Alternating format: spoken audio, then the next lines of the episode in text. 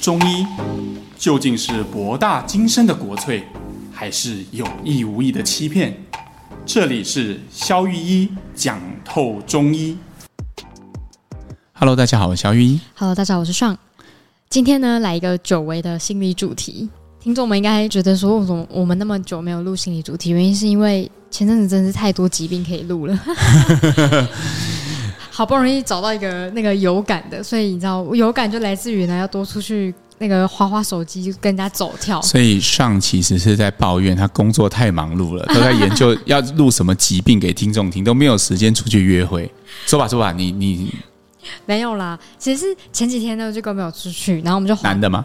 女的啦，真有吗？然后就跟朋友出去，然后我们就会滑 D 卡文，然后滑滑滑滑，就滑到一篇文章，然后里面就写说一个故事，他就写说啊，他有一个朋友，然后呢，很常在工作的时候都不断在抱怨一样的事情。嗯哼，他可能原本想要做 A，然后呢，中间呢一开始兴致勃勃，然后就选了 A 道路嘛，然后做到一半他觉得失败了，还是觉得哪里不太对，他就说哦，我觉得这么体质不好嘛，然后怎么样啊，老板怎样怎样怎样，然后离职。然后呢，过一阵子呢，他又去选了一个 B，嗯哼嗯哼，然后呢，又一开始就很兴奋嘛，他就投入很多的金钱啊，可能去买了一个什么产品啊，然后要要来找人家买啊，在直销这种感觉，嗯，然后呢就失败了，又开始觉得说啊，那一定是好，大家对那个那个印象不好啦，等等等等，反正那边那个观感不佳，对，反正总而言之，那个发问者就觉得啊，想要跟网友们求救，觉得很困扰，说，哎，为什么？会他朋友一直在感觉一直在重复一样的事情，结果结果都一直很不好。他他主要是觉得他这样子出去，跟他心情没有很好啊。但我我比较想要知道的事情是为什么那个人会这样子哦。所以呃，听起来就是他的状况是做某做 A 的时候，一开始就是每一次做一件事情，一开始都是兴致勃勃的，对对对，哦，甚至会投入大量的时间。金钱甚至有很大的冒险嘛？你说他从 A 到 B，可能是从一份工作离开，然后去投入一个呃多层次传销的产业嘛？你这个也是要花钱花精力的嘛？对吧？也花人脉，对，没错，对吧？你讲直销会被攻击，是多层次传销，好吧？所以呢，这个看起来他确实也有冒险的动力嘛，也有精神嘛，也一直在找自己适合自己的事情嘛，但看起来就一直都找不到，然后结局就是每次都以。呃，就是不好的结果收场，然后是又紧接着又投入下一次嘛。对，我看那个网友的写法，感觉就是在旁边看会心惊胆战的那种程度，嗯，就可能会突然投一笔钱，然后干嘛干嘛这种，嗯，类似那种大破大立的 feel。对对，然后就觉得哇，我这一次一定会成就，事后都没成。哎，其实哈，我觉得当然每一个人的状况非常不同啦，尤其是低卡文，我们不晓得细节嘛，但是我只是想要借由这个媒材跟受众分享一个我最近。对于我和结果的思考哦，对吗？比如说，在刚刚上讲的这个案例里面，我会认为它其实它的潜在最核心的问题，可能是我不等于结果。大学过数学嘛，就等于和不等于嘛。对，就什么叫做我不等于结果呢？意思就是结果和我没有关系。哎，可是结果是他创造出来，怎么会跟他没关系？哎，可是你看嘛，他的 pattern 是这样啊。他本来在 A 公司上班，嗯、然后呢，呃，同事是不同人嘛，哦对，产业是不一样嘛，对。我们不知道他本来做什么，但显然不是多层次传销嘛，嗯，对啊，然后老板是不同人嘛，对。工作环境跟地点可能都不一样嘛，唯一不一样的东西就是他嘛，哦，嗯，对，对啊，他传唤到 B 多层次传销之后，产品不一样了嘛，那上线也不一样了嘛。没就变成没有老板，只有上线嘛？对，接触的人对嘛？然后人脉也不一样了嘛。本来是要在公司，可能是透过某种渠道卖产品，现在可能是要直接透过自己的人脉来卖产品嘛？对对对对对，对嘛？所以什么都有不一样，就唯独就是自己是一样的嘛。哦哦，对，对吗？所以所以是他的底层的信念。我们如果你不知道信念是什么，你可以回听我们就是之前在讲信念阶梯的那一集了哈。但是如果他的信念，我猜就有可能会是我。跟结果是没有关系的，他才会做这样的选择嘛。他觉得换了这些外部因素以后，那他的结果就会有所不同，因为只有自己没有换啊，所以换一个事业做，换一个角度投入，把精力放在其他地方，就会产生不同的结果。通常有这种幻觉的人，都是认为结果和自己是没有关系的。哦，所以他才会一直觉得。好像都是别人的问题，不是自己的问题，对，所以去改变外部都是累的错，都是他们的错。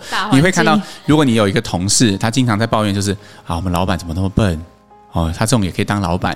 哦，那同事怎么那么难相处？哦，这办公室怎么那么小？哦，这冷气也被滴水。然后反正从硬体到软体，从各种角度、各种层面，都会不停的在抱怨。啊，嗯，其实我觉得抱怨本身没有什么问题，很多心灵鸡汤都会一直叫大家不要抱怨。啊，抱怨的人不会成功，然后看就很烦，嗯嗯，然后就有反向力量出来，就每天来点负能量，就每天都在抱怨，然后抱怨的很好笑，自我解嘲。我觉得其实抱怨不是问题，而是为什么你抱怨这背后，其实可能就是来源于我不等于结果这个信念。对，而且身边真的有不少人会一直一见到面就差不多在抱怨雷同的事情。对啊，因为你看啊，如果抱怨自己，听起来。就代表他觉得我等于结果了嘛，就不会不等于嘛。这时候他就说：“哦，我觉得这件事我也有责任。”这听起来就是抱怨啦。哦，就他所以抱怨的定义就是都觉得是累的错嘛，这就叫抱怨嘛。对啊，那抱怨爱抱怨那种，就是他觉得自己不等于结果的人，他其实最后面还有什么样的人格特质让他变成这样吗？应该说有一些人可能会觉得自己是结，就是结果跟自己很有关联吧。OK，如果我们从我不等于结果来看，这个这种人通常我们会说他比较不负责任嘛，对吧？因为结果看到没有关系的啊，都都与我无关，都是都与我无关 啊。反正我我是受害者，我好可怜啊，都是公司对不起我，痛有关。我在公司二十几年，老板就这样把我赶出去，然后他都不会说。那只要有人问他说，那你在公司的那个这个产值怎么样？闭口不谈，呃，闭口不谈，从来不谈这一块啊，不聊这个，对，不聊这个。重点是老板对我无情无义，我跟了他二十几年 啊，这个就是他只谈对他自己有利的部分，他觉得所有的错都是别人的错，这就叫做我不等于结果。他觉得结果创造和他无关。你刚刚讲到的另外一种可能是我等于结果，嗯啊，这种也是悲剧。为什么？很多人会觉得我不等于结果不负责任，那我等于结果不是好负责任吗？他不会只是会进行自我检讨的，是啊，听起来好棒棒啊，但是。问题是你有没有想过，我等于结果会怎样呢？就是如果结果好，那就是我好。嗯哼。反过来，如果结果不好，那就是我不好嘞。哦哦。但但是你看，我们人每天都在创造各种大大小小的结果。嗯。那，你今天这个专案做的顺不顺利？嗯。这次升迁，老板有没有选你？啊，呃，亲密关系中你爱的人是不是同时也是爱你的人？哈，你的表白有没有成功？啊。啊，你想结婚，男朋友想结吗？就是每一个结果都是一个结果嘛？你想出国订得到机票吗？最近 很痛点了，对不对？对吧？那你达成的时候，你就觉得结果好棒嘛？你觉得你动足先机抢到机票吗？慧眼独具，去年就抢是正确的选择。天啊，这太多了吧？不就是刚好抢到吗？啊，对。但是如果你没有抢到，没有人，大概比较少人会觉得自己不好嘛？嗯，对。但是这种偏我等于结果，就把结果看成跟自己一样大的人，就会陷入自责里面。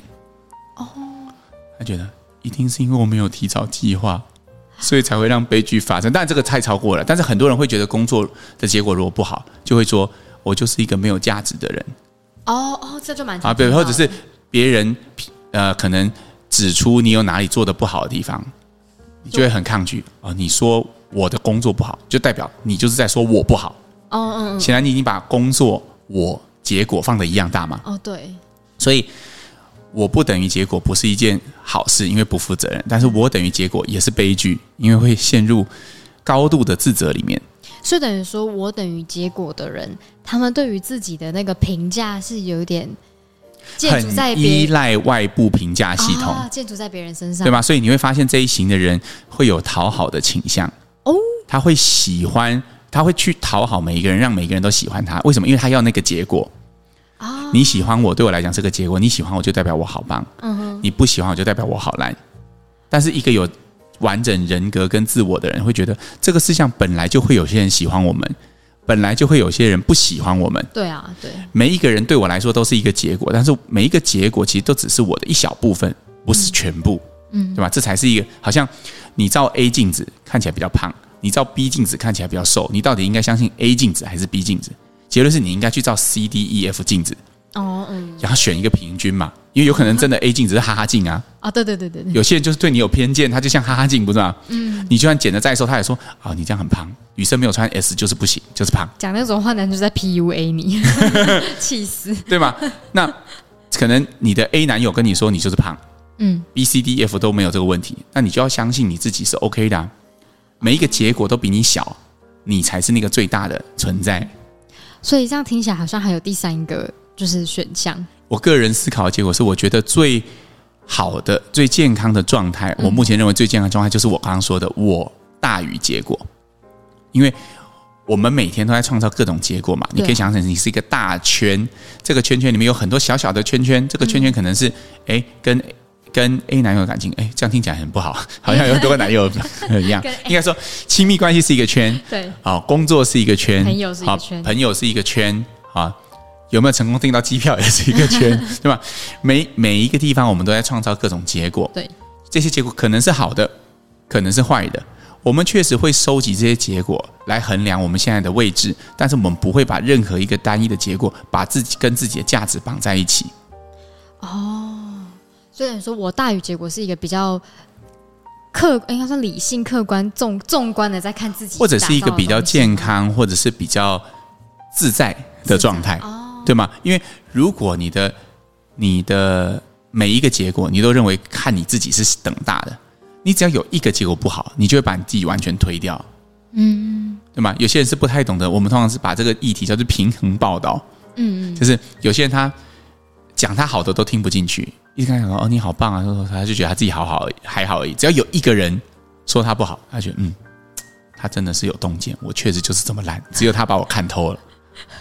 那什么？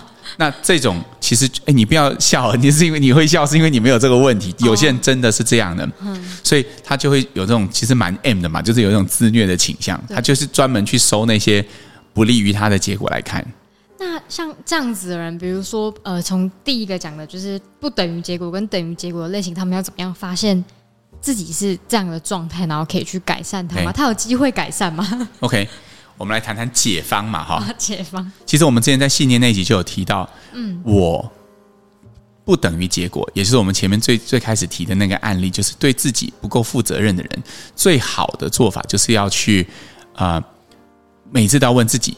一个核心跟关键的问题，就这件事与我有关的部分是什么？比如说，如果你尝试，你是一个会抱怨的人，好，你每天都在抱怨老板啊、同事啊，或者是各种合作伙伴的不跟厂商很难沟通，你最好问自己一件事：这整件事里面和我有关的是什么？这个问题可以带你走向一个你不太愿意面对的地方。光是这个问题，对于那群人来讲，其实就已经觉得很刺激了。可以这样子问那些爱抱怨的朋友吗？哎，会不会被讨厌？当然会，因为他就是没有想要想这一块啊，人家就是没有想要想这一块才会变成这样。所以我觉得这种问题是适合拿来问自己的。我问自己，好好。不，不要拿来问别人。重点是拿来问自己。好，如果你发现你总是抱怨停不下来，你自己也很想改变这个状态，嗯，你也不想成为一个这么负面的人。这样说好了，你有这个动机想要让自己变得。更正面、跟更积极，或者是你常常在遭遇失败跟挫折，就像我们刚开头的案例一样。嗯、但是你不清楚为什么。嗯，我劝你常常拿这个这句话回来问自己：这整件事里面跟我有关的是什么？嗯，他会带你走向，哎，其实老板不喜欢我，那我的工作表现怎么样？好像真的不怎么样。那我如何能够提升我的工作表现？怎么样做才能提供我的工作表现？下面的这些问题对那样的人来说都会是更积极的。哦，懂，因为他们会回头去看自己跟结果的关系。对，我自己会把这个当成一个找支点的过程。一个人想要用力，嗯，他必须要有支点，嗯，对，就像阿基米德撑起地球一样，要有一个支点，对，对吧？支点是一个撑起能够撑起地球这样量体的杠杆，嗯嗯，对吧？他的名言就是给我一个支点，我就能够撑起地球。问题是没有支点嘛，所以地球就不可能被撑起嘛，嗯。但是只要有支点，你可以改变这个世界，嗯，也可以改变你自己的人生。但是那个支点。那个支点，我觉得那个支点性的问题，就是我刚刚说的那个这件事，整件事里面跟你有关的是什么？什么？如果你透过这个问题去对自己有一些新的发现，然后你会做一些新的调整，我猜可能 A、B 结束之后，C 就会有所不一样，因为你也变得不一样了。哦，你把唯一没有变的那个东西终于改变了。等一下，那如果我等于结果的人也是问这个问题？哦不。哦，那他我等于结果就不要再问这个问题，因为他就是一直在去想，就像刚刚没订到机票，一定是我很烂，这个已经太多了，太多了。不过就是没有抢到而已，对吗？现在大家都在抢，疯狂的抢旅游机票，这就对啊，他已经太多了。那他要练习什么？练习关我屁事这样。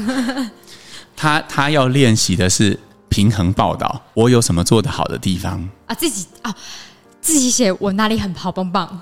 对啊，你要学呃，找一个地方安静的地方坐下来，嗯，然后尝试把纸分成两块。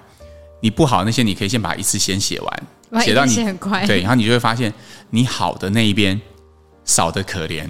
嗯，你几乎没有想过，你的脑海里几乎不会闪过你有哪些对这个世界有价值的地方啊。然后你也要练习接受那些别人对你的赞扬跟嘉许，因为那些东西其实是很对你来说是很重要的养分。嗯，更重要是，我觉得对于我等于结果的人来说，也要常常练习嘉许自己。听起来很蠢，但是最好每天早上起来就对着镜子说：“我真的太棒了，我很帅。”这样之类的，他一定超抗拒。对，其实你会发现，如果你真的是这样的人，人你会发现你对这些事情是极度抗拒的。嗯，不晓为什么，你好像就是无法收到自己很好这件事。然后一件事情发生，你总是先往最不好的那个方向想。嗯，然后你常常有一种，我真的值得这份薪水吗？嗯、我真的值得别人对我这么好吗？我是不是个骗子？或者是我是不是一个呃？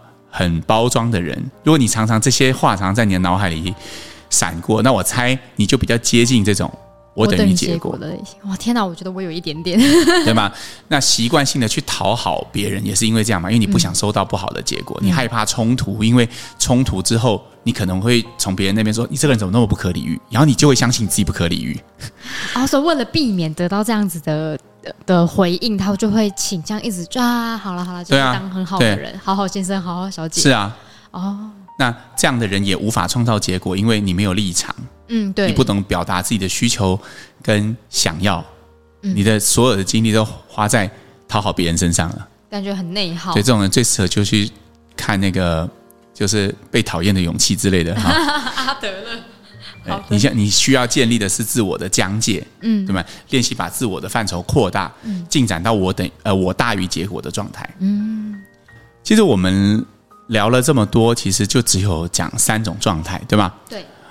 我等于结果，我不等于结果，跟我大于结果。对。好，那前面两种，我等于结果的人，他可能会容易陷入自责，嗯，然后可能会把所有的结果都看得很重要。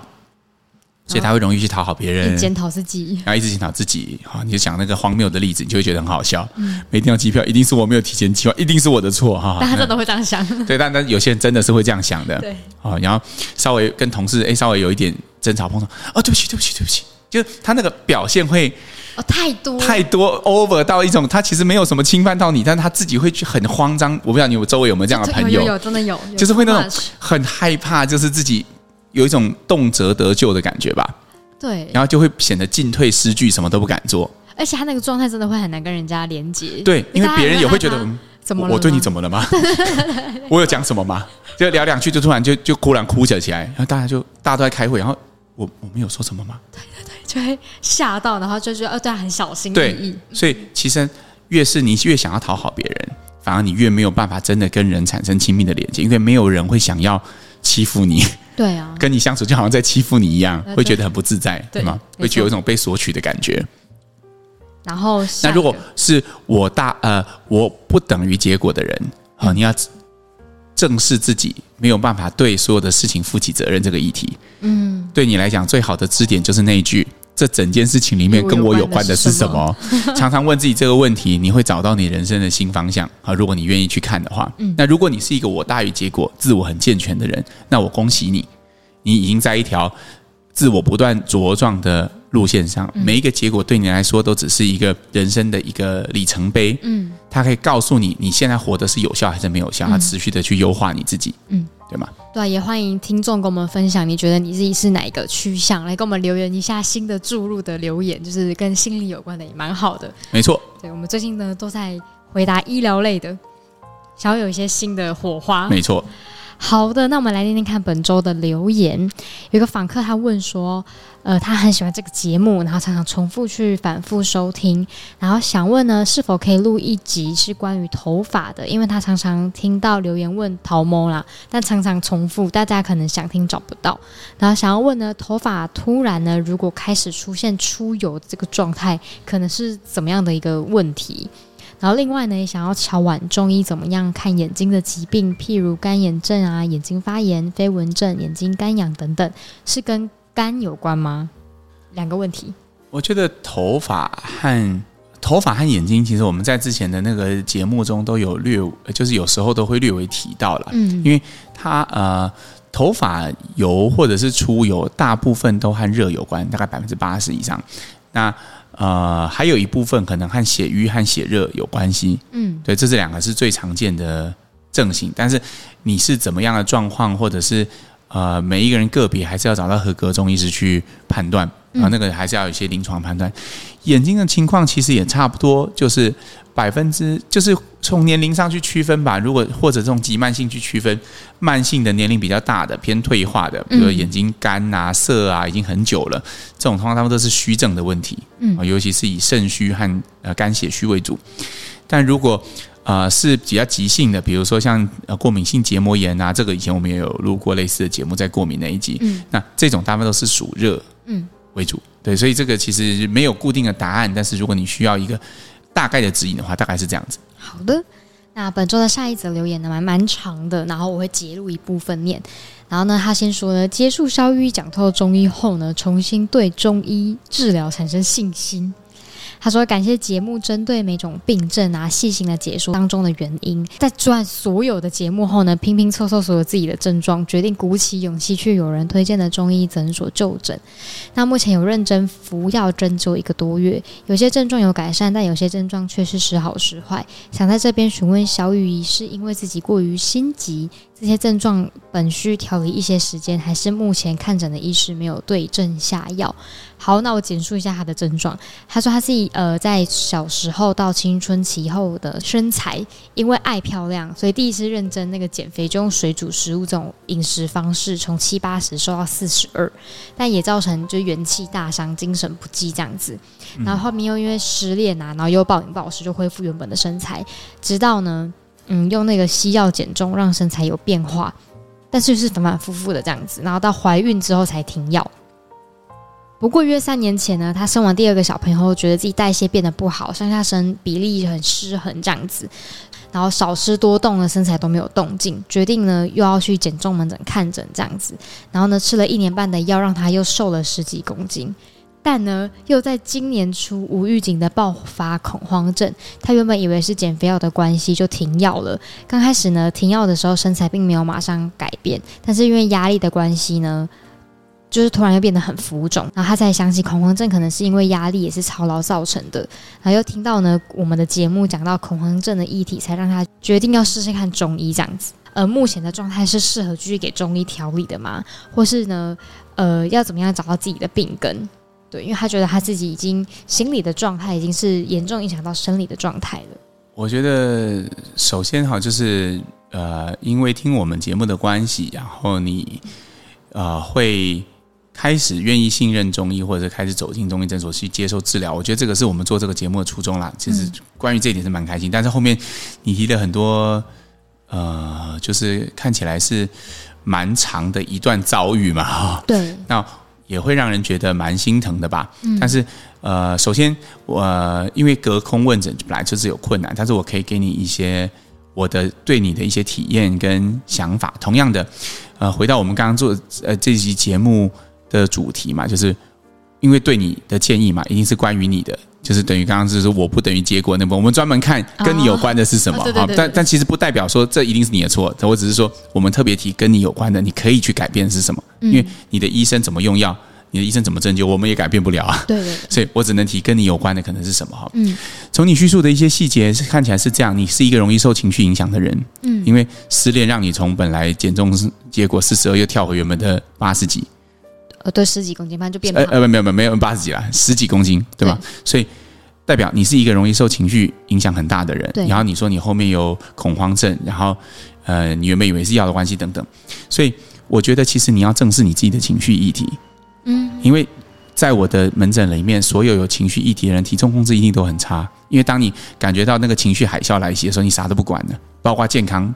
的饮食方式，还有健康的作息方式。啊，你就想要去找方法疏解那个情绪。对啊，有些人就是透过暴吃哦，对，有些人就是透过放纵自己，嗯，就比如说他就很晚睡，然后每天都在喝酒。哦，嗯，对，就是你认为那时候你的那个那个创伤感或者是那种挫败感已经完全淹没了你的理智，所以你没有办法再维持健康的生活形态跟一些最基本的健康纪律。嗯，我觉得其实这个看起来才是你的问题，因为你可以从十呃减重十几公斤下降到四十几，代表其实你是做得到的。对。但是问题在你没有办法维持的原因，其实看起来都是情绪波动，一次是因为失恋，一次是因为恐慌症，对对吗？所以套用我们今天的心理主题，就是其实跟你有关的这部分，我觉得情绪问题你要先解决，不然我认为没有医生可以帮得了你。